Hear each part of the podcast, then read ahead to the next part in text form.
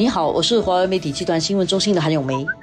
你好，我是新闻中心的杨萌。今天我们来谈一个关于啊医药的课题，就是终身健保调整癌症病患的津贴。这个新闻本身有挺技术的一个部分，有蛮多背景的一个部分。这个调整啊，它的初衷是什么？是让病患可以省钱，还是让病患要付多一点钱？还是它的初衷对象到底是什么？这次的这个关于门诊癌症的这个终身健保可以保多少的这这么一个调整哈，我觉得他看到的主要的背后的一个驱动力，是因为过去几年终身健保推出大概六年了。大家都知道，它的保费其实都经过了一轮的调整，然后跟它连带的那个大家都很熟悉那个私人综合健保，就是 IP 的保费也有经过几轮的调整。其中一个很主要的原因就是，呃，有一些比较昂贵的治疗哦，它的这个所长额有增加。然后这些昂贵的治疗，我相信是有很大的一块是来自癌症病患。癌症是一个很复杂的病，就每个人的情况都不一样。现在有有一些新的药，比如说什么标靶药物、基因治疗，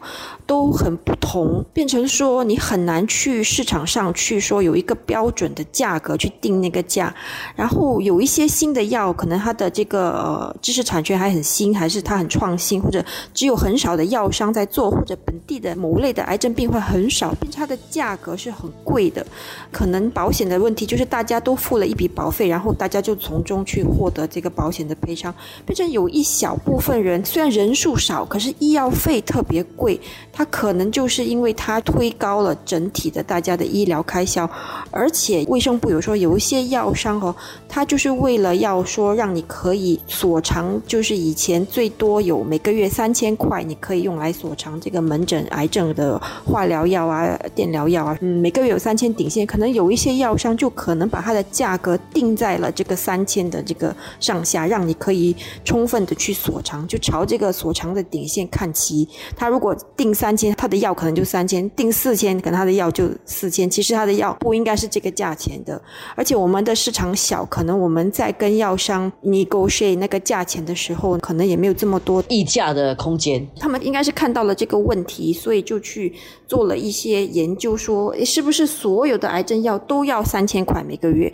好像又不是一些其实用了很久、很有效率的一些普通癌症药，其实几百块每个月，呃就可以了，而且还有政府的津贴嘛。所以我们就去做了一个挺大的，我认为是一个挺大的一个举动啦，就是去把所有的市面上的常见癌症药都给列出来，然后去看它的呃，第一是看它是否药效哦，值得值得。我们带进这个批准这个药跟用这个药吗？第二个是它的价格性价比方面是值得我们去用的吗？把药效跟药价一比，然后他们就列了一份清单。以前是没有这个清单的，是现在才列出了这个清单。然后这清单上有 A to Z，有大概四五百种药。都是癌症药，他们就列说，OK，这个药它的价格是多少？新加坡愿意付多少钱？然后根据这个药去列每个月可以从终身健保所偿的一个数额。所以有一些就是几百块，也有一千块，然后有少数的一两款是九千六百块，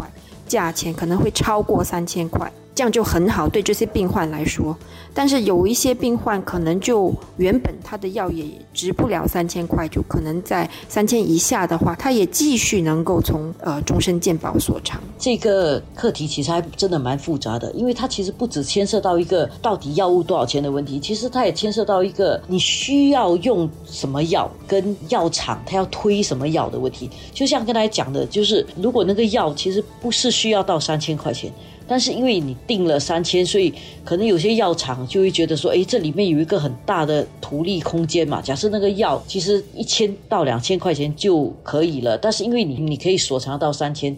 有一些比较无良的商家或者见钱眼开的一些制药厂，他可能就会把一些药的价格定到比较高。因为这样它的牟利空间就比较大。对我看自古以来，药商都会有找一些空间，而且是因为可能癌症病患家人啊、自己啊都特别焦虑，所以可能觉得说最新的药、最贵的药可能是最好的，所以以前就是就往三千块去索赔，然后之外的钱自己再去填一些，所以可能会因此会无形中的推高了那个医药费。我就不从医药的角度来看，从这个人性的角度来看，我觉得这里面也牵涉到一个公平性的问题，因为很多时候反而是比较有能力的、比较不属于弱势的的群体，他有能力去寻找更多的意见。去找寻更多的不同的治疗方式，有些治疗方式可能是在实验阶段的，但是因为你比较有能力的人，他们愿意付这个更多的钱，或者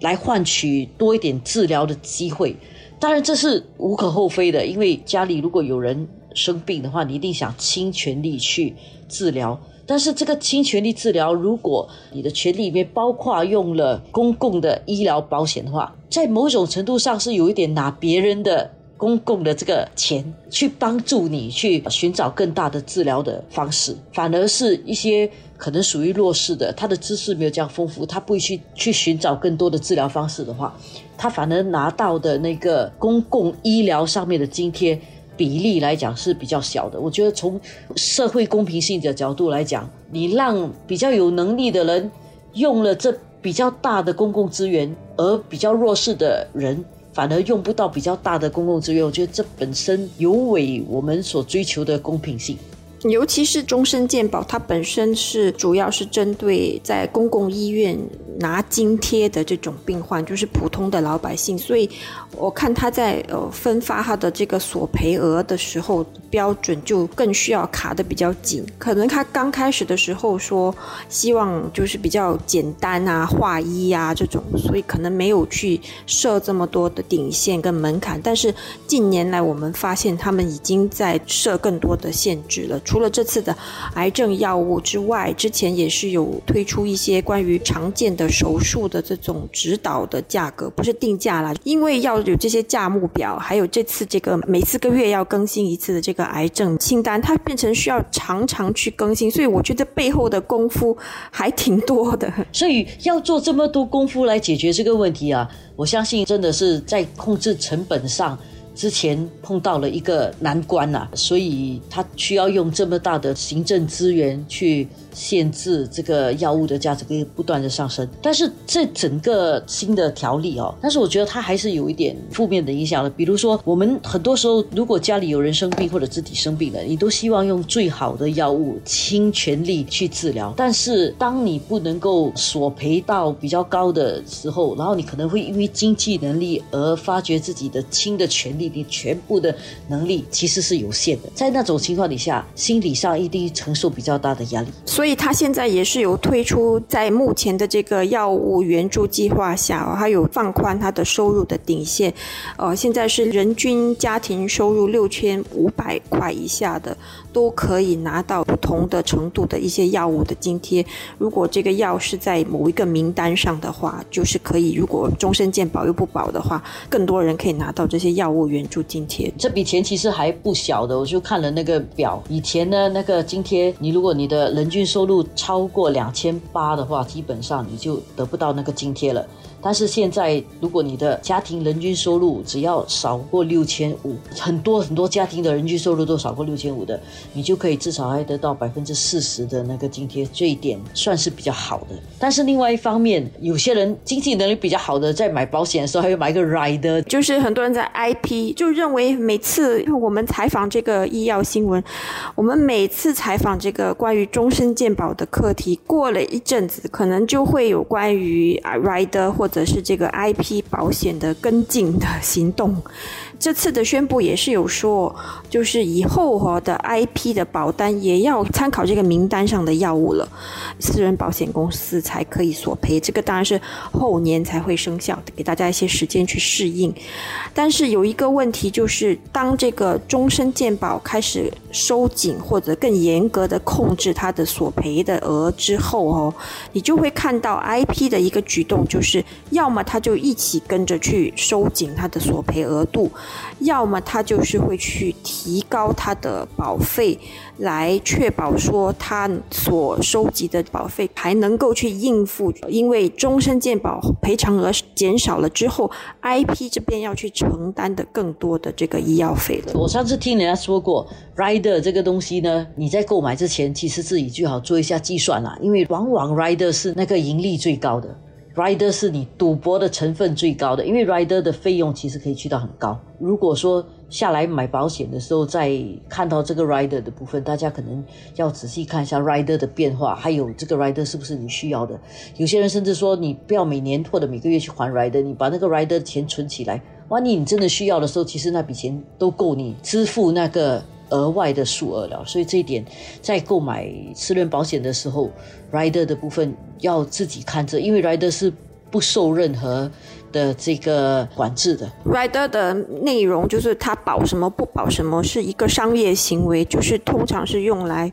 终身健保跟 IP 不保的部分，就是由附加险来承担。当然，后来政府有规定说，附加险保护也要自己承担百分之五的这个共同支付，rider 也不是百分之百保的了。呃，这个也是在尽量去控制这个 rider 的保费的上涨。不过有一些人还是会觉得，我不知道什么时候。会轮到我啊！虽然 rider 可能有些年轻的人吧，可能一年是大概两三千的保费，他觉得买了一个还是买安心，可能还是会去买。但是 rider 到了年纪比较大的时候，那个差异就很明显，可能是五六千一一年，真金白银去买这个附加险，就会让一些年长者会有一些却步了。还是会回到公共医院拿这个津贴来看病，尽量用这个 Medishield Life。而且除了 Rider 之外，我觉得这个 Critical Illness Plan 就是这种重病保险，现在很多财务顾问也会。同时跟我们推销这个危机保险的时候，他可能也会说，终身健保保的东西比较严格了，IP 也是比较严格了。你万一有什么包括癌症在内的重大疾病的话，你要不要考虑给你的这个 Critical Illness Plan 加码，就是买更多，或者是保费要更贵？所以每次有终身健保的这种评估，它可能在终身健保的范围内，它有起到一个控制成本的一个目的。毕竟这个是全民的保险，但是它在保险业的话，它就会有产生一些连带的效应。从整个社会上来讲，所有的这些终身健保类的。保险，因为它是公共的，它考虑到是绝大部分人的利益。然后个别比较能力比较强的，你可能会再做一些更大的开销的那个部分呢，就要自己去承担了，没有办法在公共的这个开销的层面上去保护所有人的利益。